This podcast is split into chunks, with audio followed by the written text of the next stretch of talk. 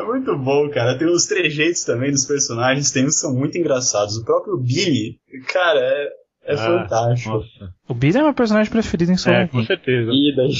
Pô, tem uma cena que eu acho engraçado no Billy, que acho que no final do volume 1, que ele tá sentado na poltrona, dormindo. Aí tem um balãozinho de pensamento, um balãozinho de pensamento tem ele dormindo na poltrona de novo e assim por diante. eu lembro disso. Muito bom, muito bom. Foi horrível demais de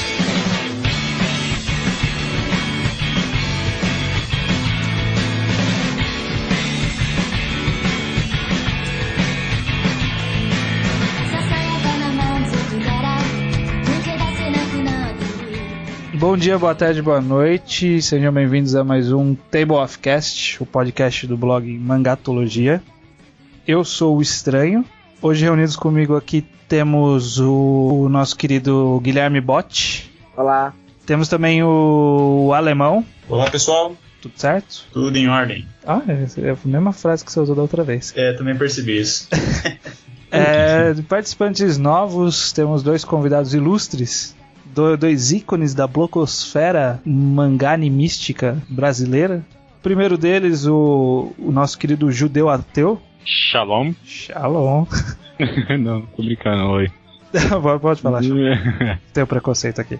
E aí, judeu ateu, fale um pouco sobre o que é o seu blog, se apresente pra galera que talvez não te conheça. Meu nome é Gabriel, sou conhecido por aí como judeu ateu, sou dono do Mangás Undergrounds, é um blog aí que eu falo de mangás que ninguém fala, basicamente isso. Beleza. E o outro participante novo é o, o, o Walter, o também conhecido como Nintakon. Nintakon. Ou Nintakon. Ou Nintakun. Por então eu sempre falei errado.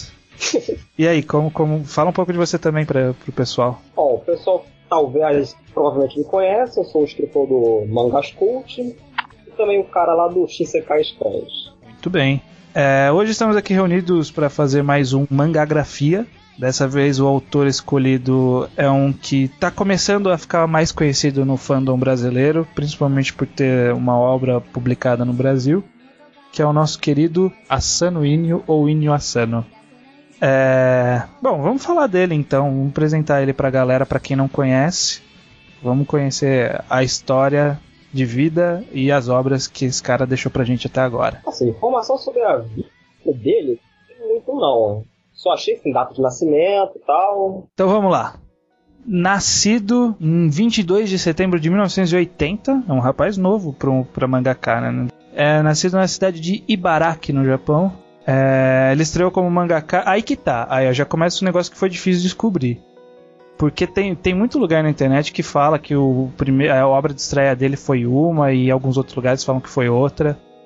Eu vou me basear por data, né? Porque eu vi aqui num, numa das contracapas do What a Wonderful World da Viz, dizendo que a primeira obra dele foi um, um gag chamado Mampuco, que saiu na Big Comic Spirits em 98. Eu achei falando de um tal de Uchu Karakonichiwa, que ele fez na Sunday GX, eu acho. É, então. A, a, informação que eu tive desse, desse mangá é que ele saiu em 2001, é um one shot. Ah, tô vendo aqui, ele fez bastante one shot aqui, tá? Então, incrivelmente, a gente não tem muito acesso a eles, né? Não sei porque. Ele, ele tem muito, muitos fãs pela internet, mas ninguém foi atrás de fazer esses one shots pra gente, né?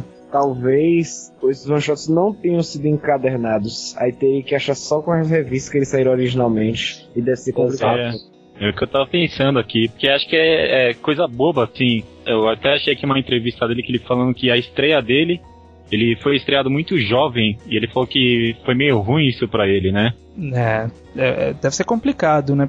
Mas algum fato curioso da vida dele, vocês sabem? Vocês conseguiram achar? Eu encontrei que ele foi assistente de um mangaka chamado Shin Takahashi, que é um autor de várias obras assim, mas ele é famoso pelo tal de Saikano. Eu já ouvi falar, o pessoal comentando e tal, mas ler nunca li.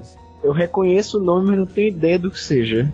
Então, uma coisa que eu, que eu percebi pela, pelas obras dele, principalmente, e eu nunca vi ele a, assumidamente falando isso, mas eu acredito que ele é, é muito fã de, de duas coisas: de música porque no naquele Before Down and the End of the World você cai no Arito de Wakemaya. É. Logo no, no começo, entre a capa e a primeira página, que tem uma, uma imagem que é uma foto, parece uma foto do escritório dele cheia de CDs. tem alguns mangás lá, mas tem um monte de CD empilhado também. Não sei se vocês perceberam isso. Solanin também dá pra notar isso. É, então, Solanin, é, próprio What a Wonderful World tem algumas coisas de, de The Rock, o cara que faz a bandinha lá. É. E aí a outra coisa que eu acho que, que, que deu para perceber bastante da Sonini é que ele gosta de fotografia.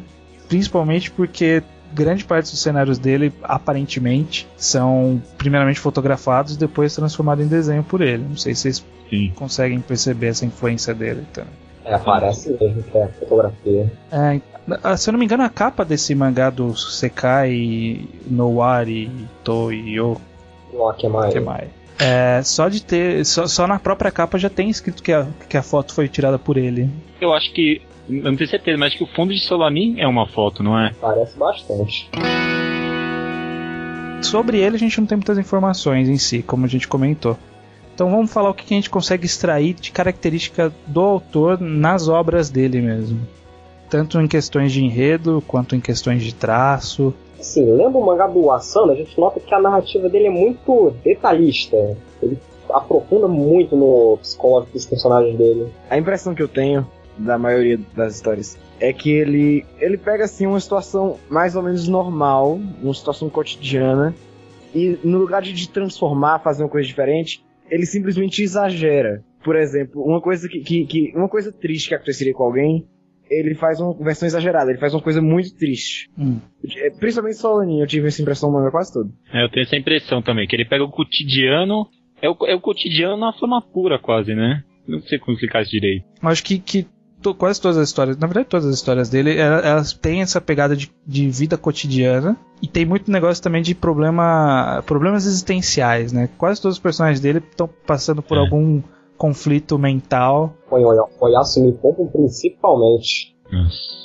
É, ele também, só que ele tá, tá uma forma. É, esse tá uma forma escancaradamente exagerada, né? E esses problemas existenciais vão de todos os tipos e, e também torna os personagens bastante afetados, assim, de certa forma, né? Eles são. Eles não são normais na maioria das histórias. Tirando Solanin, que eles são mais reais, Acho que todas as outras têm uns personagens que, que você não veria na vida real, sabe? E uma coisa também que eu percebi em grande parte das histórias, eu diria todas aqui, que eu não tô lembrando todas de cabeça, mas acho que todas, se eu não me engano, tem alguma coisa de suicídio.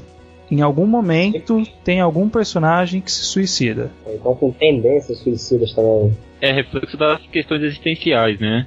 A pessoa não sabe se quer viver ou não, não sabe porque tá ali existindo. Aí pensa que a vida tem mais sentido e tal. É, aí já era. Essa, essa questão assim de a vida não tem mais sentido é outra que, que se repete muito. Muitos personagens dele tem assim, é. Por que, que eu vivo? O que, que eu tô fazendo aqui? Os protagonistas principalmente. Mudando um pouco, eu, uma coisa que eu. Eu, eu repito pelo menos mais forte em, em Pum Pum e em Solanin, mas às vezes eu eu vejo muita referência aos próprios mangás dele dentro do mangá. É, que é isso também. E, e, e Pum Pum eu vejo referência direta a Solanin, assim, vários quadros. Tipo como se o mangá dele estivesse passando no mesmo universo, digamos É, isso mesmo. Talvez ao, ao, mesmo tempo, inclusive, né? É. E Ctrl T, principalmente, o, o único one shot que teve, tem eles passeando lá naquele lago de barco, né, que onde eu, aconteceu no Solanin no primeiro volume. É, e o, o próprio apartamento, ele é o apartamento de Solanin. E o próprio apartamento. É. Mas esse aí eu acho que foi escancarado mesmo. O que mais? Vocês têm mais alguma coisa pra falar? De enredo, de traço dele? O traço eu acho que. Porque o, o que eu entendo dele é que o objetivo dele é fazer uma obra alternativa, mas, tipo, voltado pro grande público também, né? Se for ver, ele, os mangás dele não são lançados em magazine muito pequena. Tem Young Sunday aí. Aí eu acho que ele tem, eu, eu acho que ele tenta compensar um pouco o tema série com o, os personagens serem um pouco caricatos, assim. Tipo, não, não são muito realistas, assim, o, em termos de traço, os personagens. É, os cenários deles são muito realistas, mas os personagens nem tanto quanto o cenário. É.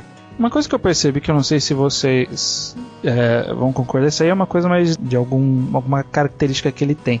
Eu acho que ele teve alguma coisa na história dele com uma menina de cabelo preto e curto. Porque todas as histórias dele tem alguma menina de cabelo preto e curto que faz alguma coisa com. tem algum relacionamento, alguma coisa do tipo. Assim, ou ele pega qualquer mangá dele, tem muita coisa que tu pensa assim, pô, dá um feeling assim de. Parece que foi história de vida dele mesmo. Você vai É. ver a história dele. Tem. É. Acho que ele teve muitos fora na vida. Tem uns problemas de relacionamento. Pum Pum, então, eu, às vezes eu acho que é biografia dele, de tão real que parece às vezes. Que eu penso isso. e esse negócio de ser, de ser meio depressivo também é coisa dele, de ser meio. não, não ter um rumo na vida. Ele mesmo comenta no, num, umas notas no final de Solanin, aqui da versão da Viz, não sei se na brasileira tem. Não. Ele comenta que ele tinha acabado de sair da, da faculdade quando ele fez Solanin. E aí, no Solanin tem toda aquela pegada meio. Pô, me formei, agora eu tenho que virar adulto, tenho que seguir minha vida, mas eu não sei se eu tô preparado. E aí fala que era mais é a mesma coisa que ele sentia, assim. E muita gente sente. E eu acho que é por isso que, que, que é, é muito fácil se identificar com as obras dele. Porque são muitos problemas reais, assim, sabe? Que todo mundo sente em algum momento. São problemas puramente humanos, assim. Realmente isso é bem interessante, só que eu vejo que isso é, pelo menos nas obras dele, é levado a, a meio que ao extremo como que é qualquer dúvida que a gente tem por aqui em relação a estudo, trabalho, o pessoal lá no Japão tem uma pressão muito maior, então a gente vê isso com uma, é, pe- pelas obras a gente vê um- uma complexidade muito maior no, no que as pessoas sentem, né, os, os personagens das histórias dele sentem e parecem demonstrar, né? Uhum. Bem, outra coisa que também é interessante é que uma característica que eu vi do enredo dele, do enredo do, do, do Inu é que ele usa bastante flashback. É legal, é não no- nessas obras que possuem mais, uh, que são mais one shots, né? Mas nessa, nas séries mesmo dele a gente tem bastante flashback que tanto para fazer uma explicação e eu acho que é justamente para dar uma dramaticidade maior à coisa, porque você deixa o, o presente dos, das- dos personagens um pouco confuso até. Uhum. E esses flashbacks eles servem como se fosse uma explicação do, do porquê que as coisas aconteceram dessa maneira. Então, umas obras que tem um pouco mais de mistério, a gente tem essa questão dos flashbacks como revelação. E nas obras que são um pouco mais drama ou mais centradas nos, no- nos desafios da vida é, normal, da vida como ela é, a gente tem isso mais como o modo de falar como que as coisas eram antes um comparativo com as coisas atualmente. Então tem toda essa parte do, do drama que ele consegue utilizar através dos flashbacks, né? Bem, de, de traço, assim, pessoalmente quando eu comecei a, a, a, a ler as histórias do Ennio, eu vi que os personagens dele eles são, eles são bastante diferentes. Na verdade, alguns personagens eles são muito diferentes. Eles têm uma aparência totalmente, algumas chega até a ser bizarra de vez em quando. Mas norma- normalmente são os protagonistas, desculpa, os coadjuvantes. Já os protagonistas, se você pegar de obras diferentes dele, a gente consegue achar bastante semelhança. Isso aí eu já vi gente falando de, de confundir muito o personagem dele. Não, não confundir, mas assim, de achar que eles são muito parecidos entre uma história e outra. Então, um garoto jovem de cabelinho escuro, meio, o cabelo meio rebelde, é- é- são iguais em três obras, por exemplo. Eu gosto Pô, cara de, cara de óculos. Olha isso. Cara de óculos, Ah, é, de óculos. Ele mesmo de óculos, falta só, né? É, olha aí. É esse óculos quadradão que ele usa também, que é sempre o mesmo. Ele lembra até o Taneda do Solaninho. É. Lembra bastante. Lembra bastante. Eu, inclusive, eh, eu acho que depois eu falo melhor no Solanin, mas inclusive eu acho que Solanin é uma analogia. ao- O, o Taneda sendo músico é uma analogia a ele sendo mangaka, de alguma forma. Não sei explicar direito isso. Ah, entendi o que você quis dizer. Pode ser que seja isso mesmo. Deve ter isso mesmo. Né, em várias obras, né? O protagonista sempre tem um jeito de do autor. É, então, eu, eu inclusive acho que ele deve ter tido muitas experiências de bullying ou alguma coisa assim. Não, mas ele, eu já, como eu falei pra você, estranho. Eu acho que se ele teve experiências com bullying, ele era o bully. Porque em toda. Bullying é legal, né? Ele era o Mas, servia café e tudo mais. é, mas voltando. É, porque é interessante que a maioria das. Eu acredito que as histórias que ele, fala, que ele retratam de você bullying, na verdade, é sempre pelos olhos de quem comete a, a violência e não de quem recebe. Nem sempre, né? Não, porque olha só, no Nihigahara Holograph, o, o, o principal mesmo, que seria o. que- do ato de cometer o bullying, seria quem comete a turminha lá, né? É, a gente Hum. tem até o, o lado do.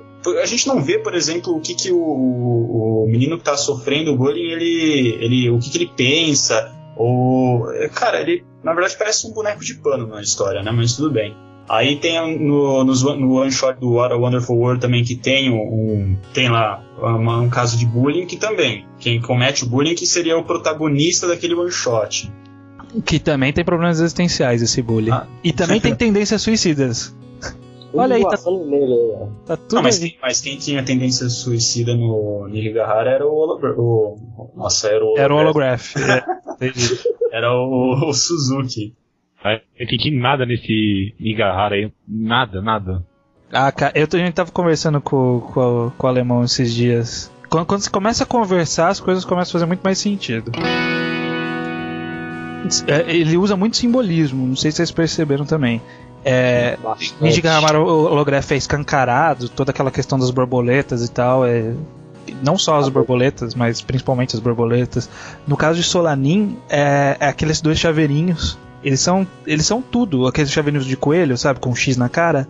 E, eles são o casal e conta toda a história junto com o Solanin, sabe? Se você prestar atenção no, nos chaveiros, eles estão contando a mesma história, sabe? Eu acho isso muito foda. É, cara, é muito detalhe. É engraçado que assim, são coisas que numa primeira, uh, numa primeira leitura, numa primeira visualização, você nem percebe. Mas depois que você vai ver de novo, tem, ele não, não dá o foco que, que outros autores, por exemplo, dariam para deixar claro que aquilo, que aquela situação é daquele jeito. Então você tem que ver de repente é um objeto num cantinho de uma escrivaninha que vai revelar tudo o que tá por trás do personagem, sabe? Ele não é aqueles filmes óbvios que dá um close de 5 um segundos é. no, objeto para você saber que aquilo faz parte, sabe? Não, cara, é que exatamente não tem close. Se você não prestar muita atenção em cada quadrinho, você não vai conseguir acompanhar.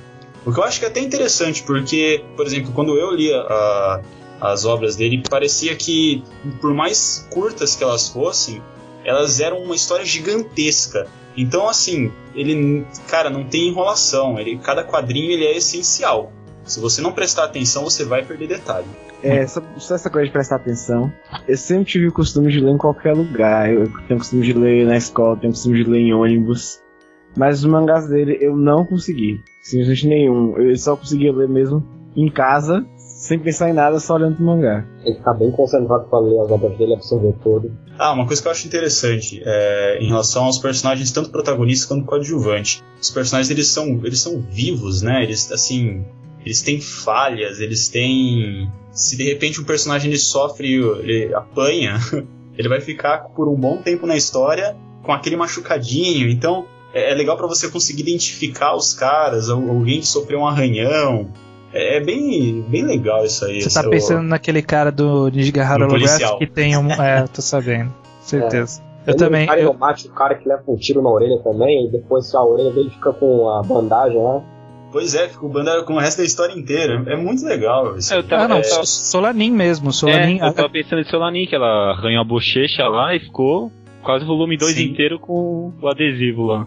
Ah, e o legal é que ele usa esses, esses detalhes assim na, na trama também, porque a cena que, que o Billy atira o, o, é. o band-aid, ele, pô, não tá ali à toa, né? Tem o seu simbolismo. Nossa, genial. Muito bom, muito bom. O Alemão, você como um cara com, acho que entre nós deve ser um, um dos ou o que tem mais experiência com desenho e tá feia a coisa arte e tal. É.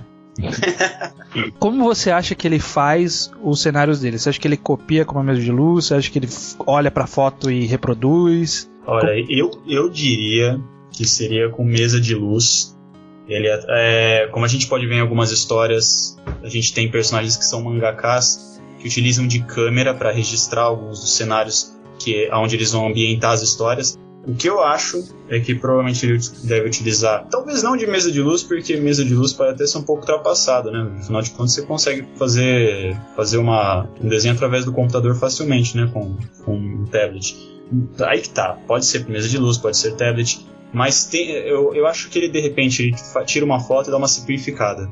O que eu acho que ele. O que eu não, eu não acredito que ele simplesmente coloque uma foto, por quê? Porque os elementos eles casam demais. Então, cara, para ele conseguir aquela foto perfeita, assim, é, ou ele baseia seria muito estranho, ele basear muito das cenas na foto que ele tirou, eu acho que é o contrário. Ele tirou uma foto já pensando em como vai ser a cena.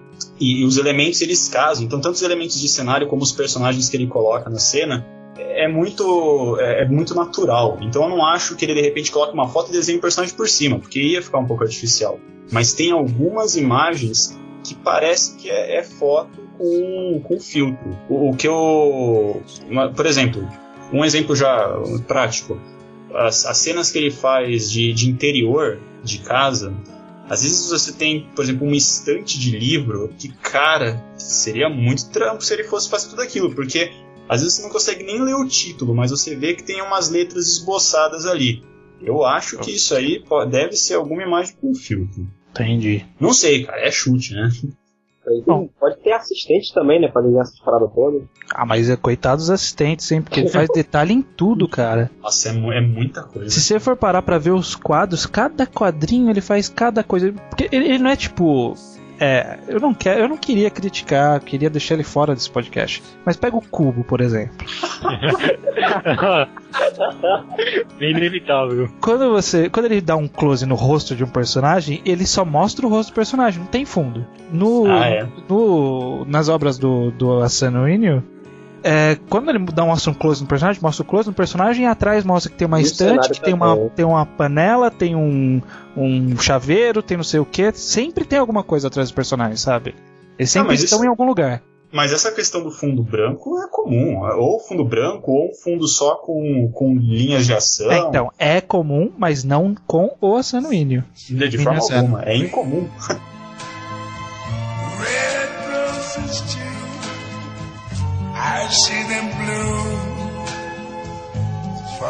É, a gente falou bastante sobre as características do autor. Vamos agora nos focar nas séries que ele fez. Como a gente comentou, ele tem muitos one-shots que nunca foram compilados em volumes, que a gente não tem informação porque não há em lugar nenhum traduzido, nem mesmo. Até acho que até em japonês é difícil achar. O, vamos seguir as obras dele sequencialmente, que nem a gente fez no, no caso do no podcast do Junji Ito. Vamos seguir a ordem cronológica das obras.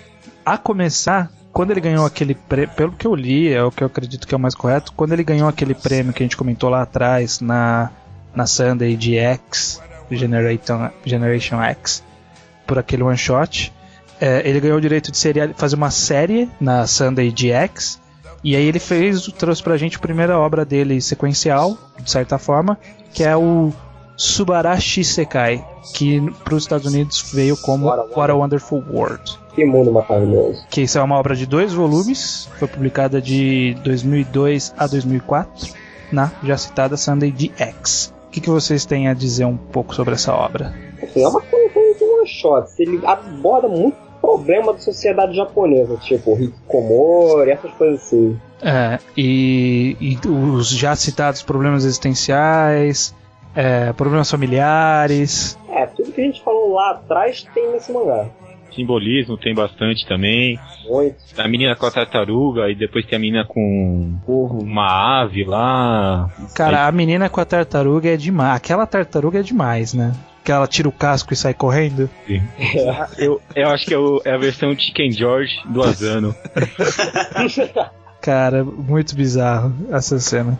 E, e, então, são one shots, mas eles, eles têm uma relação entre eles, né? Entre os capítulos do. Entre um capítulo e outro, que são histórias, entre aspas, separadas, sempre tem do- do- dois quadrinhos Sim. que te- é, relacionam da, da história anterior com a seguinte. Né? Uhum. Tipo, os personagens passam perto um do outro, por exemplo, os personagens principais. Mas então, mas eu acho que essa relação que é é apenas por dois quadrinhos, assim, uma ceninha, é- são mais os primeiros one shots, porque mais pra frente você vai ver que os outros one shots ele já tem, por exemplo, o personagem que vai aparecer como que vai ser o protagonista do próximo one shot, ele aparece como bem coadjuvante no meio do anterior. É, mas então, é, é o que a gente tava falando antes, do detalhe no quadro, no canto esquerdo lá, aí vai aparecer no próximo história.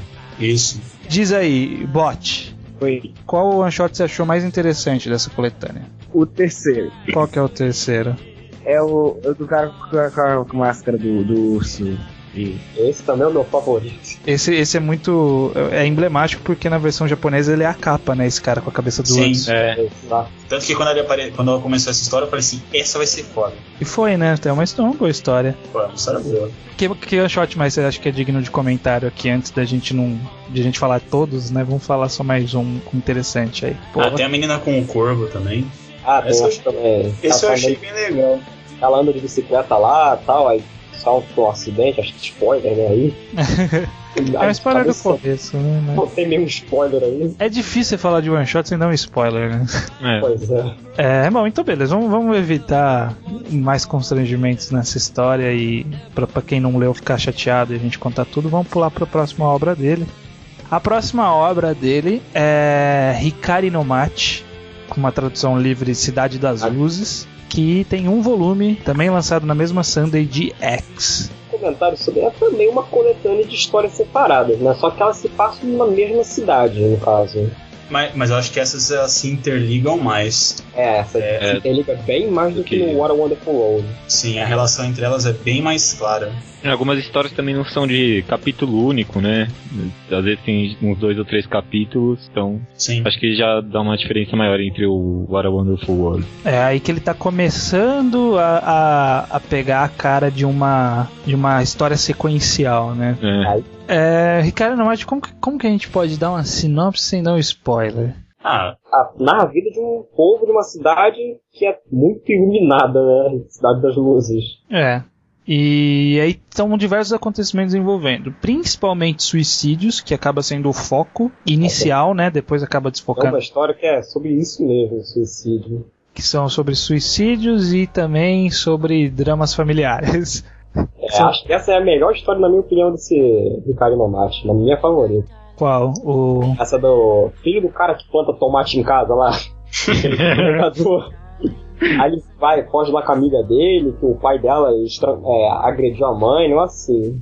Aí eles fogem junto lá. não, cara, o final de cada um dos one shots, assim, realmente te deixa surpreso. É, é, muito, é muito Assim, legal. o Asano ele gosta de botar os leitores dele pra refletir sobre o que eles leram. Isso é notável. O Ricardo Nomate, então, nem se fala. Eu acho que Ricardo Moraes tem uma coisa de. daquela. É, uma coisa que eu vejo em- no, no livro que eu tô lendo da, daquela série do Game of Thrones, né? Do Song of Ice and Fire, que é aquela coisa de. Por mais que tentem colocar o bem e o mal, não tem. É questão de ponto de vista. Não, não existe bem e mal. É uma questão de que lado você tá olhando o que tá acontecendo. Tem um personagem de Ricardo Nomate, que eu não vou falar pra não estragar, mas acho que vocês que leram vão saber qual que é. Que no começo a gente acha que ele é um filho da puta, e depois a gente vê que não é assim, né? Ou o contrário, cara. Todos eles são assim. Todos É. eles mostram os dois lados. É. Então, exatamente. Ele, ele não é só um filho da puta, ele tem, tem uma história por trás e. É, mas, mas se alguém se mostra bom no começo da história, no final ele vai, vai mostrar um podre. Isso que é muito legal. É, só fazer uma observação antes da gente pular. Aquele, acho que é o segundo capítulo, é do, do, do mangaka que vai visitar o, a, a cidade com a namorada. Pra Aquilo é tirar foto, autobiográfico? né, inclusive. Aquilo é autobiográfico? Parece bastante, mas acho que não é não. Olha aí, né? N- Talvez não, talvez não autobiográfico, mas auto-homenagem, talvez. Não homenagem, Pode ser. Pô, mas auto-referência. Considerando que eu, eu, eu não, não vou lembrar agora porque eu li faz bastante tempo, o Ricardo Nomate. O mangaka ele é recorrente, ele aparece de novo além desse episódio. Não, ele só aparece no primeiro. Então tá- há, uma, há uma grande possibilidade de então de ser E ele aparece tirando foto da cidade. Exato. Exato. Pode ser, pode ser que seja ele indo lá pra tirar foto É, duvido. fazer. Porra, Cara, no Ricardo Nomate, se não me engano, tem um texto dele falando alguma coisa sobre quando ele escreveu a história. Que ele saiu com a namorada dele, negócio, uma viagem, foi três dias, não foi? Não assim? Devia sair com a namorada naquele dia, mas ele forçou ela a ir com ele pro, pra tirar as fotos pra fazer a pesquisa pro mangá. É isso mesmo, cara. É, sempre que- depois de cada história no Ricardo Mate tem um textinho do próprio Asano, que ele fala dessas coisas, assim, alguma mensagenzinha e tal. Ô, cara, é boa, boa pegada, bot. Eu não tinha me tocado, mas faz todo sentido ser ele mesmo ali. Mas enfim, é, vamos, vamos avançando então. Já que Só- mais algum comentário? Eu tenho. É, o Toda vez que eu interessante- falo vamos avançando, sempre alguém tem um comentário. É, sem perguntar o próximo comentário. Fala aí. O, o interessante do Ricardo Mate é que ele, ele tem um capítulo introdutório. E Hum. nesse capítulo introdutório ele praticamente mostra todos os personagens que vão passar na obra, né? Então você tem assim, cada quadrinho ele fala, ah, é como, como se fosse uma, uma, uma descrição de um dia comum naquele, naquela cidade, né? Uhum. Então ele fala, ah, os mangakas estão dormindo no lixo. É, o menino conversa com o gato, o casal briga. E assim, eu acho que ele não mostra todos, mas a grande maioria ele faz uma pequena uma introdução em poucas páginas de todas as histórias que você de, de, da maioria das histórias que você vai ver no, no mangá. Eu acho que assim, melhor que isso para você introduzir uma história que é a história de um lugar contada pelo, por, pelo ponto de vista de vários protagonistas, não tem como. Foi um, um, ótimo jeito que ele encontrou de já introduzir da maneira certa. E é uma das ou muitas coisas que você só pega na sua segunda leitura das obras dele, né? Assim, você lê o primeiro capítulo, quando você vai começar a ler o mangá, você lê o primeiro capítulo, aquilo não faz muito sentido. É. Você vai, vai ter que ir lendo o resto pra, ler de novo, pra você voltar. Exato, exatamente. Entendi.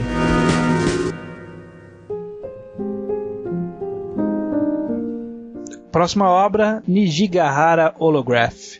É um mangá de um volume que saiu numa revista chamada Quick Japan, que eu nunca tinha ouvido falar, de uma editora chamada Ota Chupan. E whatever essa revista, né? Mas Nijigahara Holograph é uma obra um pouco mais complexa dele, né? Ele é bem intenso. Assim, dos mangás do Asano, acho que ele é um dos mais densos, se não o mais, né? Ou mais, com é. certeza.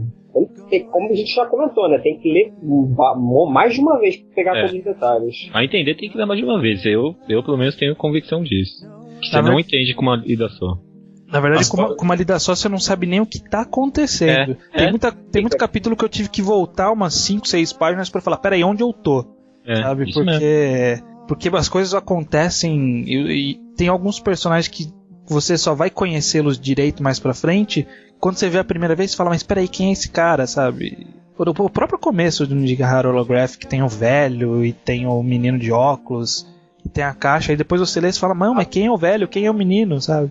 É, não tem introdução é. direita de personagem, só acho que é Uma coisa que eu noto botei no Nijigahara botei assim no Nijigahara Holograph, tipo, ele, ele, alterna as narrativas. Um capítulo tá mostrando o garoto lá adulto, no outro tá mostrando criança, no seguinte mostra ele adulto de novo e vai alternando até o final da história. Será que a gente consegue dar uma sinopse maluca de Nijigahara Holograph? eu só quero fazer Boa uma sorte. Fala aí, bot. A, a, forma como esse, esse mangá é narrado, eu achei absurda. É como se ele tivesse. Ele escreveu a história toda, aí ele cortou em pedaços e Deixou misturou tudo e publicou lá do jeito que ficou misturado. Sem dúvida alguma. Ele não segue a menor ordem. Ele, quer dizer, ele segue a ordem das, do, de a ordem que ele quer revelar as coisas. Ah, mas aí que eu acho que é não válido. É uma cronológica. Assim, eu acho, assim, eu acho que o Asano recortou mesmo a história, jogou, deixou meio jogado pro leitor mesmo pegar e juntar os pedaços. Né? É. Isso, inclusive, é um recurso que não é inventado por ele. A gente tipo, vê dezenas de filmes por aí que muita gente, público comum né, de cinema, não, não gosta. Mas, por exemplo, Amnésia, é, Donnie Darko, todos têm essa coisa não linear que força você a pensar na obra melhor, rever, que isso acaba afastando muitas pessoas. Mas não quer dizer que é ruim, né? É válido, é válido, totalmente. É uma abordagem. O que eu acho que é válido nesse tipo de narrativa é porque eu não acho que ele recorte e jogue no jeito que ele quer lá. Falar, ah, isso vai ficar legal aqui, então joga aqui. Ele deve pensar, elaborar como que vai ser feita a questão da revelação. Então, um capítulo ele complementa o outro e como até tinha falado no post, eu, eu acho que tudo é mostrado na hora que tem que ser mostrado, para gerar o máximo de impacto possível. Hum. Porque se você não organiza essa, essas revelações, além de ficar muito confuso, o que já é, não vai gerar o impacto necessário. Uhum. Eu acho que como, como é um volume só, dá para fazer isso bem certinho, né? Eu, eu, imagino que ele deve ter reescrito o enredo várias vezes para encaixar isso. Eu, eu, tô, eu, tô, me perguntando aqui, eu não sei qual que era a, a frequência dessa revista Quick Japan, mas que doideira deve ter sido acompanhar isso na revista, né, cara? Nossa, é verdade. Mangá do Asano deve ser um sofrimento pra acompanhar serializado. Eu acho que não foi tão ruim, não. Porque se fosse semanal, você ia ter uma semana para ficar lendo o capítulo e ficar tentando entender o que você leu. Aí sai o capítulo você vai ler de novo mais uma semana. Mas esse é o tipo de história que ele já tinha toda, se não desenhada, mas pelo menos toda em rascunho é, antes de lançar, né? Porque não, não, não pode lançar. Planejado do início até o fim, desde o começo. É, não, ah, mas essa é a falha do tipo de que a gente, que a gente encontra em outras obras. É, que, te, que tentam utilizar a mesma narrativa. Tentam mostrar uma coisa não linear, justamente para ter esse, fator de surpresa e para você ter a questão da, do ato e da consequência misturados para você não, pra não ficar totalmente linear e ter essa, essa coisa de revelação. Só que aí você chega no final e a coisa não faz o menor sentido. E aí você consegue encontrar falhas de que de repente o mau planejamento ele não cobre, né? Você tá falando de Lost? Estou. Estou sim. Faz todo sentido agora. É, bom, a Nijinga Holograph vai ser difícil fazer uma, uma pequena sinopse, né? Sem revelar muita coisa do enredo. Eu não sei nem se a gente faz uma sinopse, né? Alguém, alguém se arrisca a fazer? Ai, cara, eu me arrisquei pra fazer o um negócio lá, mas eu não gostei. Não tem como fazer sinopse disso aí. É um mangá sobre borboletas brancas. É. É um, Coletas que levam as pessoas. é um mangá sobre borboletas, crianças com que, que, que são sanguinárias e crescem em adultos mega problemáticos. Tentativas de estupro, incesto, é, uma professora com olho só. Uma professora com olho só. Acho que isso deve ser o mais traumatizante da história. Caraca, realmente, se eu tivesse uma professora. Cara, eu acho que, eu acho que tá, é, descobrimos o segredo. Nossa, teve uma professora com olho só. Pronto, pô, faz todo sentido. É, bom, não vamos se estender em Revigar Holograph, a gente falou mais ou menos por cima o que que é, não dá pra você saber o que é a obra sem ler, é difícil. Assim, quem quer saber, leia e descobre, descobre melhor. Se gostou, leia de novo pra entender. se não Se não gostou, nem lê. leio não mais gostou, leia. uma vez. Se não gostou, leia mais duas vezes pra ver se entende e gosta. É isso aí. É, vamos avançar, vamos partir para a próxima obra, que agora o selo Mamilos, pra mim é a obra máxima dele. E. Selo Mamilos, hein? ó. Sei não, hein? Até imagino. A obra máxima dele pra mim, mas é a próxima obra sequencial dele foi a que nós conhecemos aqui no Brasil já, porque saiu, felizmente. LPM, editora, junto com Aventuras de Menino, do Mitsuru Adachi. Exatamente, estamos falando de Solanin.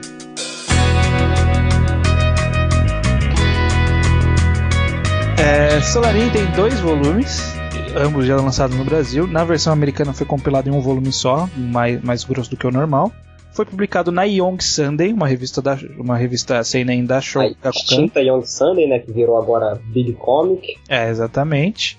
Vamos, vamos, antes de discutir a obra, vamos fazer uma pequena sinopse dela. Quem se arrisca? Ninguém se arrisca.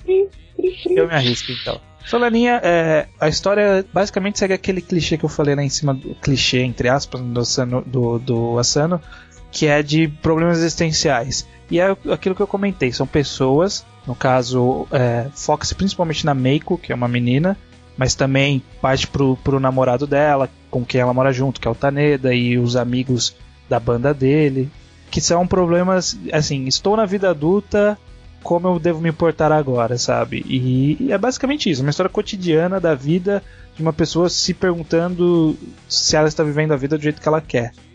Va- todos os personagens se perguntam isso em algum momento. Eu estou vivendo a minha vida do jeito que eu quero? E é basicamente isso, é uma história de, da descoberta da Meiko de uma vida livre, né? Entre aspas. E, e e também tem a questão da transição de. Se você for ver da, da infância, da adolescência para a vida adulta. Porque, querendo ou não, a visão que você tem da vida adulta é uma vida sem liberdade. E você abandona os seus sonhos. E aí, gente- no começo da história, a gente vê a Meiko abandonando seu trabalho para seguir um sonho de liberdade. Entre aspas. Porque é dito mesmo também no mangá, eu acho que é uma frase que define muito bem a obra, que é o liberdade sem propósito é a mesma coisa que tédio, sabe? Porque é, é, é isso que era a vida dela, sabe? Que a gente vê nos primeiros capítulos. Ela não tem propósito e a vida não acontece nada. É tediosa. É Mas é monótono. É, monótona. É, Todo dia vai passear no ela- parque. ela, ela, na verdade, ela larga o trabalho pra fazer alguma coisa que ela quer fazer, e aí ela descobre que não tem nada que ela quer fazer. É, isso é verdade. E. É por isso que eu gostei da história. Ah, você fez a mesma coisa. Porra, umas três vezes já. Nunca aprendo.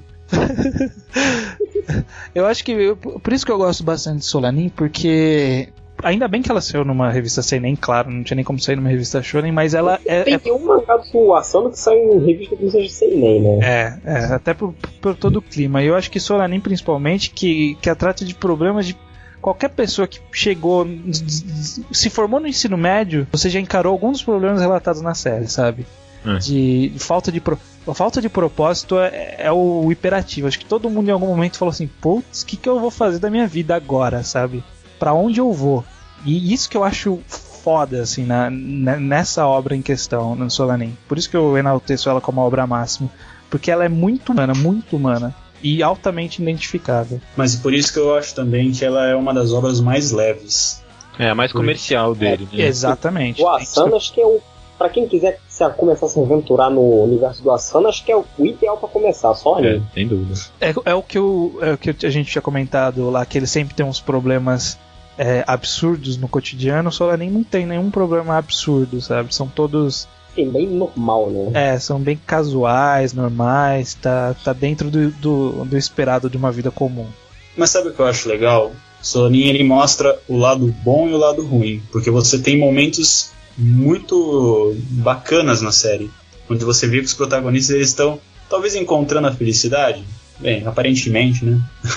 Mas eu acho que isso aí falta um pouco. Todas as outras histórias deles são muito densas e parece que é só tragédia. Então o Solanin ele mostra essa questão do, da pessoa caindo, mas se recuperando, ou a da questão da amizade. É, tem, tem essa parte mais feliz também. E como uma trivia, foi a segunda e última vez que eu chorei com um mangá na minha vida. Pô, a minha também.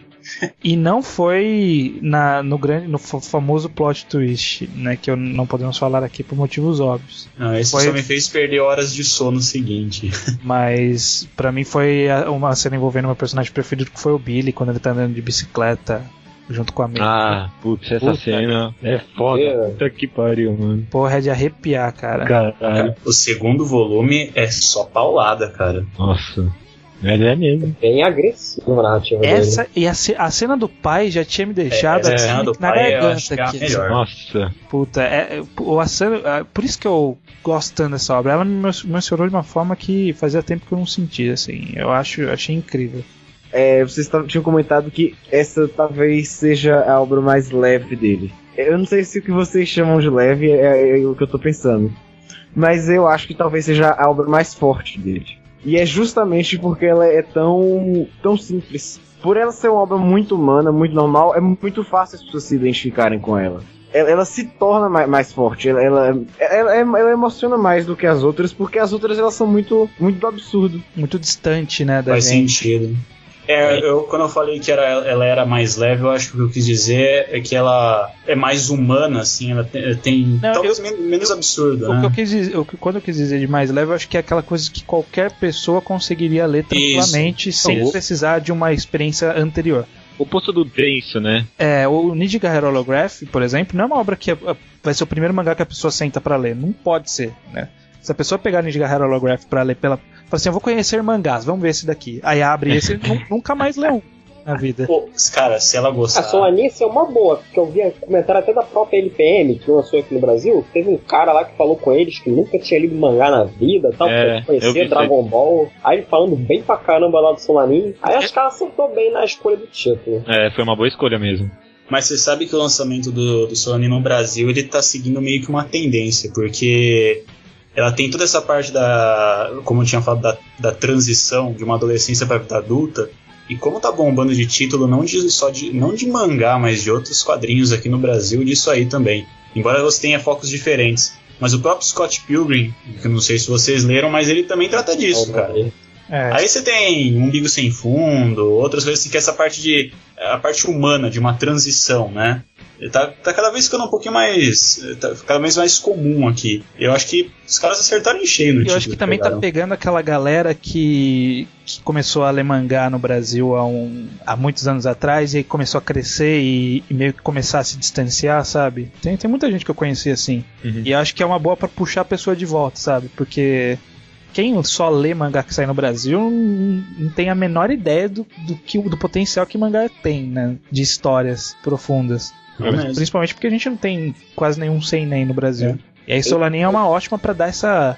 Fazer assim, não, ó. Olha o que dá pra se fazer quando, quando você tem um foco diferente, sabe? É, porque, ó, se você for pensar só em Naruto, há quanto tempo o título tá sendo publicado aqui no Brasil? Uns 5 anos, talvez? Naruto, acho que desde 2007, eu acho. Há muito tempo. Pe- Pensar numa criança que talvez quando começou a comprar tinha uns 13 anos, hoje já tem 18, então dá pra investir no mercado agora, com um título mais sério. É. É, com o tempo você vai. Por que que acontece? O quadrinho aqui ainda é coisa de criança e o mangá ele dá uma acompanhada nisso. É considerado pela maioria das pessoas. Como tá- a gente está vendo que tem uma, esse preconceito, essa barreira está sendo quebrada, justamente porque as pessoas que, compravam, que compraram mangás quando eles começaram a ser lançados e quando deu boom aqui no Brasil, é, já estão começando a ficar mais velhas, é a tendência. Você vai começar a lançar eh, outras coisas, outros títulos que acompanham essas pessoas. E se as editoras se tocarem disso também, né? Pois é. Vocês tinham comentado também que o segundo volume, né? O segundo volume foi, foi impactante. Bastante. É, eu, eu discordo disso também. O segundo volume, ele foi. Foi quando as coisas foram acontecendo. Mas eu acho que é, é, essa proposta do mangá, essa. Eu não sei o que eu quero dizer exatamente. assim, assim, é. O, o impacto que o mangá queria causar, eu acho que ele tava lá desde o primeiro capítulo Hum. assim, a- as, as cenas do segundo, do segundo volume, ok, t- tem aquele plot twist famoso e, e o que vem depois, mas o, não- o autor não força pra ficar aquela coisa assim, É, é, dramalhão. é, chore por causa disso. O autor nunca faz isso. Ele cria todo um clima co- com a narrativa desde o primeiro capítulo, e quando começa a acontecer a série de eventos mais triste, aí acontece. Acho, Acho que, que é mais acho que eu tô como- entendendo o que você tá querendo. É, acho que é mais o segundo volume, ele é mais a consequência porque de tudo que tá no primeiro volume, tudo que é mostrado. Não só consequência, como também é, ver o que acontece com as pessoas que a gente conheceu no primeiro volume, né? A gente se enturmou com, com o pessoal no primeiro volume, pra no segundo volume ver como que elas vão lidar com os acontecimentos. Pô, isso é um negócio que, quando eu terminei de ler, eu fiquei surpreso. Como eu falei, toda obra que eu leio do Asano parece que, assim, são dois volumes, mas parece que uma obra gigantesca. É. ela é tão- Cara, ela tem uma. Ela é tão, tão profunda, tão marcante. E Solaninha, eu achei também, concordo com o Estranho dizendo que é, é a minha preferida, mas. Mas se tratando da Maple como personagem, poxa, em dois volumes, eu acho que eu nunca consegui é, ver um personagem crescer tanto e mudar tanto, evoluir, como eu vi a Maple do- em Solanin. Você vê assim, é, se você lê de novo a série, chega até a emocionar, porque parece que você vê aquela pessoa totalmente diferente de como você a, a conheceu, de como você viu ela se desenvolver até o final. É, é realmente você acompanha toda essa mudança e é uma coisa tão natural que não parece uma for- não parece forçada que no momento ela tá de um jeito e em outro você vai ver o personagem é, mudada é uma coisa assim bem gradativa muito natural É, e por isso ter acontecido em apenas dois volumes eu fiquei surpreso e por isso que eu gostei muito Só como digno de comentário, e acho realmente digno de comentário, é um filme lançado em 2012 2010, é, baseado em Solanin, na verdade é uma adaptação de cinema de Solanin, estrelando a Aoi Miyazaki. Ela chegou a atuar no filme da Nana. E eu não sei que- se alguém aqui mais viu o filme. Alguém mais Não viu? vi, não. Eu só vi a cena. Final. Aquela cena. Ah, Só vi o trailer, conta. O, o trailer, assim, se você não conhece a obra, não veja o trailer. Porque puta. Dá um spoiler. o spoiler Pois é, cara. trailer. parece que a sinopse do, do, do filme é justamente o, o final da obra pô No trailer, sim. Ah, Mas o filme eu gostei muito, cara. Eu, cara, é muito fiel né é mu- o, o- não só fiel em termos de, de dos personagens em si, mas mesmo em takes, assim, o, o, o diretor do filme, ele pegou os mesmos ângulos que o Inio escolheu pra fazer as cenas, ele fez nos mesmos ângulos, eu achei altamente fiel, assim, funcionou totalmente em cinema. E o cara gordinho é um, é um gêmeo, né? Porque é igualzinho ao desenho do. Puta, é, as- eu, se o cara não se baseou nele pra fazer esse personagem, eu não sei como é possível ser tão parecido. Ah, e o Billy também é bastante parecido. É. Na ah, verdade, mas o Billy, é- o Billy é muito mais loucão no mangá É, a, a, a perspectiva de quem viu só a cena final. Eu achei o mangá bem mais emocionante. ah, Ah, sim. sim. Não, sem dúvida Adaptação, né? Perde um pouco da essência da obra original. Isso é, isso, isso sempre vai perder em qualquer adaptação. A, a próxima obra sequencial é também uma de forma semelhante ao What a Wonderful World, que foi a primeira obra que a gente falou. Ela também é um, um conglomerado de one shots, mas não tão sequenciais, né, como o What a Wonderful World. Chama-se Sekai no Owari to Yoak... Eu não sei falar essa merda. Sekai no Marito e o Akemai. É. Beleza. Eu, eu penso sempre em antes do amanhecer e do fim do mundo. É, na é- verdade, antes do amanhecer e o fim do mundo. né? E o fim do mundo? É e o fim do mundo. Eu achei que era e do fim do mundo também. Interessante. Que são dois títulos da própria, do próprio, da própria obra, né? Dois one-shots dentro dela. É, esse mangá é de um volume, que foi lançado em 2006, já partindo para uma, pra uma revista não tão bem mainstream assim, né? A Big Comic Spirits Special. Mais conhecidinha, digamos assim. É, mas é um, é um spin-off da Big Comic Spirits e saiu, em- como eu falei, em formas de one-shots. E tem alguns one-shots que são, acho que se eu não me engano, são três capítulos sequenciais, que é uma minissérie que foi lançada na Big Comic Spirits mesmo. E aí, pessoal, o que vocês têm a dizer sobre isso? Esse é o que eu li há mais tempo e eu não lembro de nada dessa série. Não lembro Eu direito. lembro vagamente. Você sabe? Minha- Só lembro que, na minha opinião, ele é o das coletâneas de one shot do Asano, acho que foi o que eu mais gostei. É, é mesma coisa. Também foi o primeiro lugar que eu vi páginas coloridas dele, né? E caramba, né? Pois é. Mas sabe qual é a impressão que eu tive das páginas coloridas? Que a página colorida ela parece muito foto. E aí os personagens eles ficam meio destoados. Parece que dá- não, dá, uma- dá uma, não dá uma encontrada aí. É, essa, essa obra a gente não vai falar muito, porque como comentou, é de one shot, melhor não, não fazer nenhuma sinopse. Mas Cara, vocês não lembram nem do, do, do primeiro one shot? O primeiro one shot é o, é o melhor. É, muito É. bom. Eu também achei Cara, melhor. Eu tô É muito bom. eu não lembro qual que é o primeiro. É que vari- mostra várias coisinhas assim que acontecem antes do amanhecer. Mas assim, tem de tudo, cara. Tem um cara no boliche com a namorada do amigo, tem uma galera em cima de um prédio é, se comunicando com ETs, tem um filme pornô sendo ro- rodado, cara. É muito doido, cara. É muito doido. Aí um, um quadro relaciona com a história da próximo. Que nem esse filme pornô que leva pro cara bêbado jogado no chão lá. Que é muito boa a transição de cenas. Cara, é. Os caras fazendo filme pornô aqui, aí de repente um conversando com o outro, de repente só tem tipo um quadrinho com uma, uma gosma voando. aí aparece no outro quadrinho um cara com uma, com uma, uma gosma na cara, o cara, pô, Branca, as crianças voando. na cara. Não é bem gosma, né? O que você quis dizer. É, exatamente. Puta, é verdade, esse shot é muito bom, cara. Próxima obra, que eu acho que muitos vão discordar de mim falando que é a obra máxima da Solanin, vai falar que essa é a obra máxima.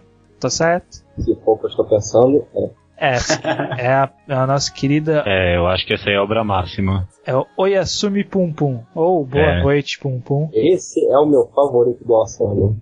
de 2007, ainda em publicação, originalmente na Young Sunday. Nove volumes até o momento. Quantos? Nove, sendo que acho que o décimo deve sair acho que entre maio e junho. E atualmente está na Big Comic Spirits. Uma periodicidade não lá muito regular, né? Que vira e mexe uma entre hiato. Mas eu acho que ninguém melhor para fazer uma sinopse do que o Walter, que é o, o, é, editor, sei lá, tradutor de Oyasumi Pum Pum pro Brasil. Pois é. Manda aí. Assim, o Yasuo Pumpo, a história dele é basicamente sobre um garoto chamado Pumpo, Puniyama, e narra a vida dele e tal. Ele vivendo, crescendo, vendo o mundo à volta dele, os conflitos da vida. Só que Só que, logo no começo do mangá, ele mostra que ele tá um garoto que, que ele estava interessado, só que ela se muda pra outra escola. E chega uma outra menina lá, acho que é Aiko, que é o nome dela. Aí ele fala, ah, amor à primeira vista. Aí passa a querer se relacionar com a garota. Só que acontece uma série de eh, eventos que vão fazer a história andar. Então, como é spoiler, né? Melhor não comentar. Ah não, o meu só Não, mas que não- era é só eu que entendi não- o gatilho. O gatilho era pra falar que o Pum é representado como um pássaro, né? E- exato. Acho que É que você é, acostuma tanto com ele que você até esquece que ele é um pássaro, né? é que parece, assim, representado como se- é um personagem humano. Só que o Asano mostra ele como se fosse um bicho estranho, um pássaro esquisito. É, não é um pássaro, né, cara? Não é só um pássaro. É. É só uma representação. É o pássaro, desenho de um pássaro mais infantil que eu já vi. É muito bom, D. cara. Patinho. E eu tava lendo uma entrevista dele, é porque, putz, eu tô tentando achar mil vezes essa entrevista aqui, eu não tô achando ela de novo. Mas era uma entrevista dele falando que ele queria representar todos os, persona- os personagens da história assim. Aí o editor dele não gostou muito. O- Ah, ele colocou só a de todo- família. falou que ia né? ficar o ruim. Pumpo a família dele. Ficou melhor mesmo, né? Pô, Acho, ficou muito melhor. acho que O contraste. Assim, é, o contraste, é isso mesmo. o Asano fez isso pra fazer o leitor refletir por que, que eles são desenhados daquele jeito, né? É. Eu vou te falar que, eu, que eu, eu acreditava que ao longo da história ele ia humanizando o Pum Pum. É, eu achei. Isso. E, e, assim, ele não faz exatamente isso. Em algumas passagens ele dá uma humanizada, assim, ele dá um close, É, às vezes mostra a mão, o pé dele, assim. é, o- outras coisas também, né? Com o rostinho de Pum Pum, assim, no negócio. Nossa, essa cena. Mas é, o pior é que essa cena, eu acho que é uma das cenas mais tensas do mangá. É, então, tensíssima, cara. E, e aí é isso, né? Contando o, o Pum Pum, ele é. Eu acho que aí é o que muita pessoa deve falar, que provavelmente tem muitos traços biográficos no- na, na história de vida dele. Não na questão dele querer ser astronauta no começo e tal, mas é questão de foras que ele leva na vida, desencontros e pensamentos e é difícil explicar, né? Ah, não, eu, eu queria falar sobre a metalinguagem nesse mangá, que eu acho que é, é a mais forte de todos os mangás dele, porque mais tarde. Acho que não é spoiler isso, mais tarde encontra uma menina que é uma mangaka também, e ela mesmo fala que, tipo, o objetivo dela é fazer um mangá que não seja só entretenimento, né? É um mangá que a pessoa a leva pessoa. pra depois que lê, que faça ela refletir, né? E eu acho Igual que o Asano faz. entendeu? é, acho que era o Asano falando através da personagem naquela hora, porque eu acho que é o que ele faz, né? Mas uma coisa que eu gosto bastante, que eu, gosto- que eu acho muito interessante na história é a representação de Deus. É. Um cara de alto com óculos sorrindo. É tão É. bizarro quanto, né? Mais sádico impossível. E todo essa que- esse questionamento religioso que o Pum Pum passa ao longo da história. Assim, esse Deus do Pum Pum tem umas cenas engraçadas até. que, Tipo, tá numa, em frente a um- uma loja pra comprar revista, não sei. Aí chega o garoto lá que é rival dele, que tá interessando na garota que ele gosta também. Aí tá lá, o Deus aparece lá. Vai lá, mata ele! Vai! Aí, cuidado, atrás de você, falando, narrando assim, ele, o Pum pensando, tipo, cala a boca, deixa a gente sozinho e tal. Ele pergunta a coisa e o Deus não responde É, também. sempre fala, se vira, né? É, se vira. É, mas é, é, é genial. É geni- Eu acho essa parte aí genial. Também é a melhor com. Melhor descrição de uma criança se masturbando, né? Não, Que não sei Pedaço quem lembra essa parte. Que é uma experiência psicodélica, né? Um pedaço do meu cérebro acabou de sair do meu pau. Mas é, é, tem bastante intercalação entre humor e drama, né? Esse mangá. Não, acho que não só em Pum Pum, mas acho que quase em todos, se for ver, acho que manga do, do Asano. É. Tem Solanin tem bastante humor também, se for É, ver. humorado. É, eu acho que é uma característica dele. Na verdade, porque a vida é assim, né? É. Você, você passa muitos momentos tristes, aí alguém vem, faz algumas gracinhas, você ri ali na hora, depois os problemas voltam, mas na hora é divertido. Mas assim, eu acho o ponto uma obra assim, tipo, teor, aprofundamento psicológico, professando. Acho que é o que ele mais desenvolveu isso. Então, é por, é por isso que eu acho que eu, que eu comentei que o Pum Pum ele é bastante autobiográfico, porque tem muita carga psicológica, até por, por- pelo Pum Pum na, na história não falar, todas as falas dele não são por balão. As São falas os quadrinhos deles- pretos clássicos do É, são quadrinhos explica, falando e o Pum, e Pum Pum disse, e, né, mas não aparece ele falando em si. E, e por ter essa grande carga de pensamento, de narração, tem muitas ideias dele rolando ali, sabe? É, com certeza. Então eu acho que aquele, por exemplo, questionamento se Deus existe ou não, que o, o- próprio personagem passa várias Tio vezes, o tio dele principalmente. Eu acho que tudo isso são- Chega a vendedora louca lá na porta dele, ah, tá, compra essa água sagrada, tal, vai melhorar a sua vida. Mas ele solta lá, ah, você não quer, Deus não existe. Né? É, essa cena é fodona também. Deve ser um desabafo dele lá. Eu, eu, eu vejo. É, então, é aquela coisa de se apaixonar por uma mulher de alguém. Acho que, acho que são muitas pequenas coisinhas que ele passou na vida e tá jogando assim na, na história do, do Pum Pum. um desenho bem caricato, mas você nota que ele é bem real. É difícil não se identificar com a obra. E uma. Só uma curiosidade: em Solanin, várias vezes aparece esse bichinho. O pássaro, entre aspas. Ah, é? Porra? Pô, deixa eu abrir aqui, Solanin. É, ó, no volume 2, é porque eu, é que eu tô com a versão na- nacional aqui, né? Mas na página que seria teoricamente a Ah, achei 138. aqui, cara. 138, no canto da página já aparece ele. Mas aparece na própria história também, que eu tô tentando procurar aqui de novo. Eu Eu, não preparei as Pô, páginas. agora lembro que eu abri aqui, que lá dei de cara com ele certinho. Aquele capítulo também que o Billy tá pensando que tá em frente à loja, no volume 1, se não me engano. Tem um bicho também parecido com o Pum. Cara, e olha que diz. Bom, foi um mais ou menos um ano de Solanin para pro começo de Pum Pum. E, É, então, pô, eu ta- o cara, é- o cara plantou essa semente lá atrás, né? Se- Será que. Então, não sei. Ou, ou ele já tava pensando em fazer isso, né? Eu não sei, acho que não. Mas ou o bicho tem algum significado pra ele, né? Será que não é o desenho que ele usa pra se representar? Porque vários mangakas têm isso, né? Um- É. tipo, por é, exemplo, a Arakawa é aquela vaquinha. Hum. É o Togashi. É, o perfil dele no Twitter, o avatar dele é isso também. Hum, pode significar alguma coisa. Eu acho que, que aí acabaria denotando mais que é quase autobiográfico, né, a história.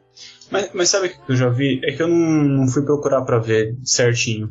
Mas parece que alguma, algumas imagens que apareceram em Solanin também tinham Sim. quadros do Holograph. Sim. Então, é, essa. Eu até separei aqui umas páginas, pois o, é, a, a cena da capa de Solanin, que é aquela de frente ao rio, tem essa exata mesma paisagem em Pum Pum, só que com o Pum Pum no lugar dos personagens de Solanin. Hum, eu, eu já tinha percebido isso também. Mas aí eu acho que, que aí recai naquilo que a gente comentou de ser É, fotografia, né? E também, e também por ser tudo no mesmo universo, por ser fotografia também, ele pegou uma fotografia de um, no local real e reu- reutilizou na história. Ah, mas Pode- ele também pode ser uma referência, né? Então, pode Então, é ter que eu- sido eu- por preguiça, Não, né? não, nem Ou preguiça, pode ter mas- sido intencionalmente, né? Não Eu, sei. eu, eu vejo intencionalmente tipo, como referência mesmo. Tanto porque a paisagem não é exatamente a mesma. É, é- é o mesmo. Eu, é, que é, é difícil explicar, mas é o mesmo piso do rio, só muda o fundo. É como se tiver, é como se fosse o outro lado do rio. Hum, será que a Meiko tá olhando o Pum Pum? Então eu até cheguei a pensar nisso, mas sei lá. Você pode ter viagem demais também. Bom, co- considerando que, que em muitos one-shots deles os personagens, aqueles one-shots intercalados, os personagens passam uns pelos outros, né? E mesmo em Pum Pum tem, tem alguns, por exemplo, os, os amigos do Pum Pum, quando ele cresce e os amigos saem em caminhos separados. Tem uma cena lá que é que, que mostra o Pum Pum saindo de algum lugar que eu não lembro onde é, e os amigos saindo da lanchonete, eles estão na mesma rua, só que eles não se veem, sabe? É é uma. Eu vou, vou depois procurar essa imagem. É uma imagem tipo afastada dessas clássicas dele. E aí tem o Pum Pum de um lado saindo da, da loja. E aí do outro lado tem os dois amigos, que é aquele meio mongão lá que vê os ETs. E o outro que é. Que é Chibizo. eu não lembro os nomes. E aí o outro que é o amigo dele lá que, que é meio, meio chatão. E aí é é legal também esse questionamento de, de infância. Aí é uma, uma outra coisa boa dessa, dessa história que enquanto Solanin ele tem um uma grande carga para pessoas adultas, né? O Pum Pum tem algumas coisas para criança, adolescente também, né? Tem Esse sentimento de nostalgia, né? Lembrando da infância. é, de- desde, sei lá, descoberta de sexualidade até os amigos que você tinha e que era muito amigos, vocês se divertiam pra caralho e aí se mudou, sabe? Um, um amigo se mudou pra longe, você nunca mais viu o cara e vocês estão seguindo vidas separadas e pode ser que vocês estejam agora, hoje em dia, morando um do lado do outro e não sabem. É, é bem a vida, sabe? A vida como ela é. A- As duas obras, Solani e Pum Pum, elas são para mais ou menos o mesmo público-alvo. Só que o que a intenção do autor com cada uma das obras é diferente. Solani é uma obra que a pessoa se identifica de imediato. São situações que ela está vivendo. Pum Pum é, é coisa para ele, assim, é o que, que não, não sei quem foi, acabou de falar da, da questão da nostalgia. É assim, o- pra, você, pra pessoa que tá lendo, lembrado de, do que que ela viveu. Porque são, são, são as duas obras mais, mais humanas dele, mais cotidianas. Uhum, concordo. Só que ela é em espaço de tempo diferente. Uhum. É tanto que Pum Pum é repleto de time skip, né? Mostra ele criança, depois mostra ele adolescente, aí mostra ele crescendo, né? É chegar na vida adulta. É, mais algum comentário sobre Pum Pum? Só uma recomendação para quem for ler: prepare a caixa de lenços antes de ler. Porque é bem pesado. É pra preparar do mesmo jeito que você tem que preparar com a Girl by the Sea ou. Não, peraí. Ah, ó. É outra caixa de lentes. Cuidado com a dica. Bom, vamos lá, vamos, vamos avançar para a próxima obra, que é a última obra. É, enquanto Pum Pum ainda está em publicação, essa outra obra também está em publicação. É, o nome dela em japonês é Umibe no Onanoko. Onanoko. Umibe. Umibe no Onanoko. E em- seria a garota no mar, é, a Na Girl praia, by the. Sea, né? É, na Na praia. praia, na costa. Exatamente. É um. ó, olha que interessante. É lançado numa revista chamada Mangá Erotics F. E é. Sim, é, tem hentai, né? Tem putaria acho. rolando. Eu acho Soft, que ela é muito né? forte pro, pro um título mangá erotics. Por quê? Porque tinha que ser um mangá porn, cara. Cara, eu acho que não. Não, não, não, não, tô brincando, tô brincando. Pô, mas ele é forte, caramba. Ele tá no nível de putaria de Emanuele, assim. Não, discordo. Discordo. É soft, é soft, cara. Ah, cara, É, é já... multishow de madrugada. Mas eu acho que é. Acho que é uma putaria Não, claro que diferente. acho não. que eu acho que é uma putaria diferente. É, é, não, tudo bem, tem putaria, mas acho que a impressão que o Asano quer causar é, é uma. É o oposto, na verdade, é banalização do sexo. Tipo, Sim, é, sim. não é uma sexualidade que tá pro leitor, o fanservice no caso, tá pros personagens. Ah, ninguém vai papar com aqui, pra aquilo. Pô, eu eu acho. O alemão ficou sentido aí com esse comentário. Não, é isso, é isso. É, bom, vou fazer um pequeno resuminho da história. É sobre um relacionamento que eu não tenho outro adjetivo para classificar senão doentio entre do- duas crianças. Eles estão no ensino fundamental, é tipo até 13, 14 anos no máximo. 13, 12 anos parece que tem uma história. Que isso é um relacionamento, basicamente aquele relacionamento só sexo, sem beijo, sem sentimentos, entre dois personagens. Ou seja, fapou pra isso, cara, cadeia. Também, também. É E é um menino problemático com sérios problemas com seu irmão e com suas próprias sexualidade e várias outras coisas. E uma menina com um trauma que tá querendo se livrar através do sexo. Cara, eu, eu, eu achei interessante esse mangá. Eu, eu achei muito interessante. Também. também é foda ver o, o, o Asano fazendo um cenário de praia, né? Porque a história se passa numa cidade litorânea. Então, pô, uma praia desenhada pelo, pelo Asano foi fenomenal. E a história é isso, é um relacionamento doentio entre os dois personagens, só que até o momento temos um volume lançado, né? Saiu em 2009, por sinal, né? Não sabe nem se vai lançar um segundo, né?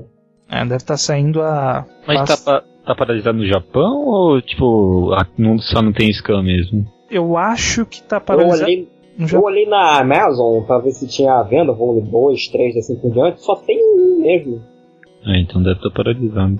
Eu acho que deve estar lançando capítulos bem devagar e aí não deve ter o suficiente pra um volume, sei lá. É que eu não sei também qual que é a frequência dessa revista, né? Qual que é a periodicidade. nessa antologia também, até ver esse mangá. Eu, é até engraçado, porque quando eu peguei, eu, eu, eu achei que só tinha um volume mesmo. Aí eu terminei, eu, caramba, terminou assim? Que é, te- termina também num cliffhanger É. foda, né? Total. É, mas a, a história. Essa é aquela, é aquele tipo de. Que, que a gente citou que é cotidiano que é absurdo, né? Porque. É, eles que, ó, dos mangás da Sama, esse é- dos cotidianos absurdos é o, o mais absurdo. Eu acho que, que o, o absurdo aí vem pela idade dos personagens, que ela Também. deixa a gente meio chocado, assim. Que, sabe? Hum. Pô, sei lá, 13 anos, tá puxando o cabelo de menina saindo correndo ainda, sabe? E aí a galera Ah, mas- lá tá matando aula pra ir no banheiro, dar umazinha. É, mas eu acho que também conta muito a profundidade que ele dá ao tema. Porque se ele fosse elaborar, por exemplo, um tema de, um, um tema de suicídio com, da mesma forma que ele elabora esse tema, digamos, o sexo casual e precoce, eu acho que seria bem mais pesado. É, a questão é a- ênfase que ele dá mesmo ao, ao tema, não é nem o tema em si. Mas Uhum. essa precocidade, por- sim, ajuda a deixar a obra ainda mais impactante. Pois é, eu acho que não, não dá pra falar muito também, porque É, até porque só só- tem um volume, né, até agora. se tem um volume e aí avançar muito nos comentários é. E acabar soltando spoiler. é bom, enfim, essa, esse, esse mangá, o, o a, a Girl by the Sea, ele não é um bom recomendado pra você começar pelo, pelo Assanuino. E Melhor também deixar não. por último, né? Além que, do fato de ele estar em andamento ainda, né? Sim. Tá melhor. E também não vá atrás de ler ele achando que é hentai, porque Vai quebrar a cara. tem sexo, é mostrado, e Mas ainda se assim você você. papar e ler, você vai se sentir muito mal. É. Porque te- não, é de tratar de uma forma tão suja, né? Tão marginal, que. não é que só porque são crianças, é o próprio, tipo, o pesar, né? é, o, motivo, né? A motivação das, das crianças e tal. É complicado, mas é, mas é uma história muito boa também. Bom, vamos pro, pro último, último lançamento dele, que não é uma série. Foi um artbook lançado em 2010, chamado Ctrl T, Ctrl T, se for em inglês. Que é um artbook, que, pra quem não sabe, é um livro com artes. Ah, tá. Ai, dai, ai, ai, ai. Faz todo sentido, né? Ai, ai, tá. E dentro dele, além de artes é, originais do autor, color- provavelmente coloridas, não consegui achar scan disso. é. Assim, em artbook sempre costuma ter página colorida da serialização, né? Que não costuma ter no volume encadernado, e nos artbooks costuma, costuma ter o color spread normal lá. É, e aí nesse caso tem mais dois one shots. Um deles a gente não sabe como que ele é porque nunca foi traduzido, mas o outro é uma pequena side story passado no mesmo universo de Solanin, essa escancaradamente no mesmo universo. né? Solanin e Pum Pum também. Eu achei várias referências a Pum Pum também. Ah, é? Não percebi isso. Tem uma. A, a mesma coisa é, das páginas lá do Rio, só que aí em Ctrl T passa no mesmo lado de Pum Pum. É, o, o fundo é idêntico. Eu tenho as páginas aqui, depois eu passo. Eu separei. Bacana, bacana. E é isso, não, não tem muito mais do que, do que imagens, que é- eu não sei se tem escaneado na internet, eu não consegui achar, pelo menos. Só Do- do- das shot, artes, né? Só one as shot mesmo. ilustrações. As É só algumas imagens jogadas assim né, no Google. E, bom, é isso, né? Mais algum comentário de Ctrl T ou de alguma outra obra que a gente já passou? Porque a gente vai para as considerações finais. É, acho que não tem nada assim a declarar mais sobre o Ctrl T, né? Já que só tem a sequência de Solanin, comentar sobre ela meio que acarretaria um spoiler. É, é melhor não falar o que acontece. Qual que é a relação direta, mas lendo o Solanin e lendo o Sunshot, você sabe qual é a relação direta.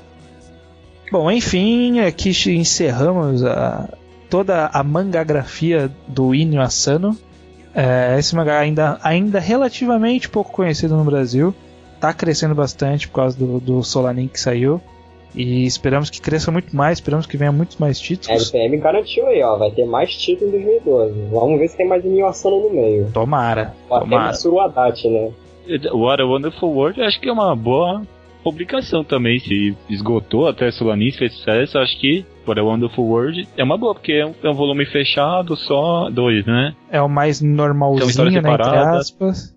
Ah, É. todos eles são pequenos, cara. É, mas todos são Menos o Pumpo, né? Que é o É, maior. mas- é, isso. É, acho que o Pum Pum é o- é o menos publicável, assim. Então vamos lá, Alemão. Suas considerações finais. Poxa.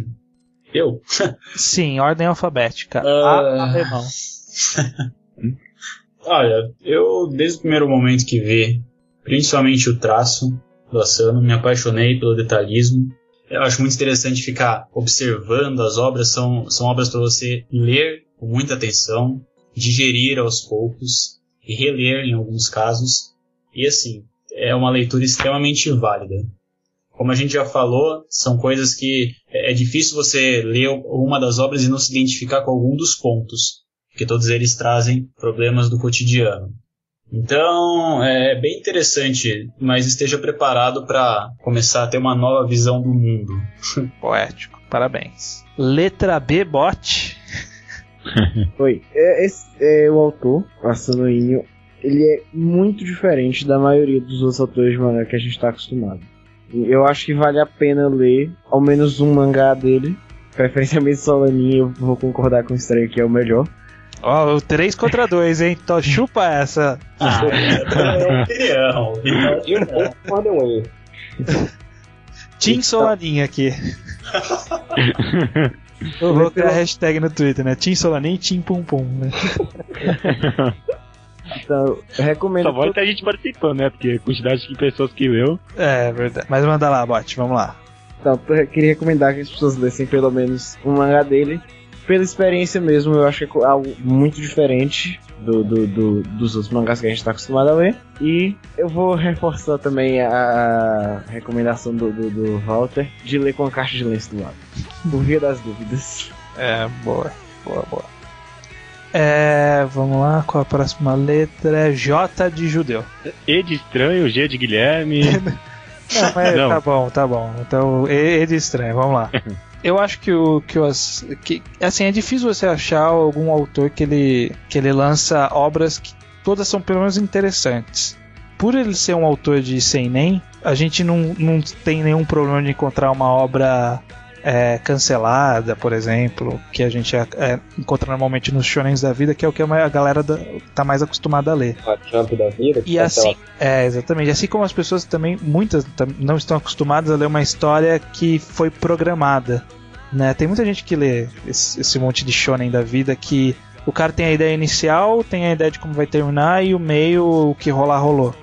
E não tem previsão para acabar, então tem muitos altos e baixos. No caso do, do Asano, tudo por ser curto, principalmente, mesmo o Pum que é um pouco mais longo, mas os- todos os outros, por eles serem curtos, eles são eles são feitos na medida, assim, é, foi programado, é, é para ser daquele jeito e é fechado. Então são ótimas obras para se ler, por ter uma história boa, concisa, fechada e que emociona muito provavelmente.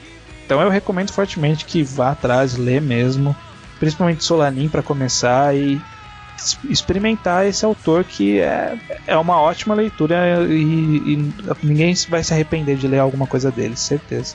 Agora é judeu. Agora sim, tudo bem. Eu, eu, Pum Pum pra mim é a obra máxima dele, mas sem, du- sem sombra de dúvida, vai pegar Solanin, porque é, é, é, é introdução pra Zano, né? Não tem jeito. Eu compra, né? Aliás, se puder, porque, sei lá, ajuda o mercado aí, né? É, isso é importante mesmo. Sempre bom lembrar. Tá aí pra, pra ser comprado. Ah, se tem, né? Não tem porque ler isso, cara. É, É. deve ter, é, é, Tá, e tá de assim, qualidade também, né? Não tá ruim, eu A achei que. qualidade da LPM tá bem melhor que a Panini, JBC, pa- qualidade do papel, né? Que tá usando um offset nele. É. Não, vai- não vai amarelar na sua estante. É, não comparei lá. Ah, eu acho que é recomendação. Eu, eu acho que. Não sei se é exagero, mas acho que é um dos meus mangás favoritos hoje em dia. E é, e é nova geração, assim, é, é coisa que tá acontecendo hoje, né? Então, ela dá mais uma emoção. Acho que não tem muito o que falar. Tipo, tá escutando, não leu ainda, pega a Solanin e vai ler.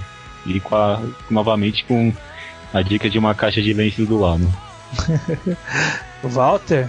Olha, vou bater na mesma tecla e falar, é uma ordem. Corram atrás das obras do Inuyasano. Não é uma recomendação, ordem mesmo. Eu Acho válido. Também. Assim, todo mundo já disse, melhor começar por Solanin primeiro. Reforçando novamente da caixa de lenço. Assim, eu considero ele como se fosse o poeta dos mangakás. Poeta traço filósofo. Uhum. Então é isso. Vão atrás, vai, vale a pena. Bacana, bacana. Então é isso, vamos encerrando por aqui esse podcast longuíssimo.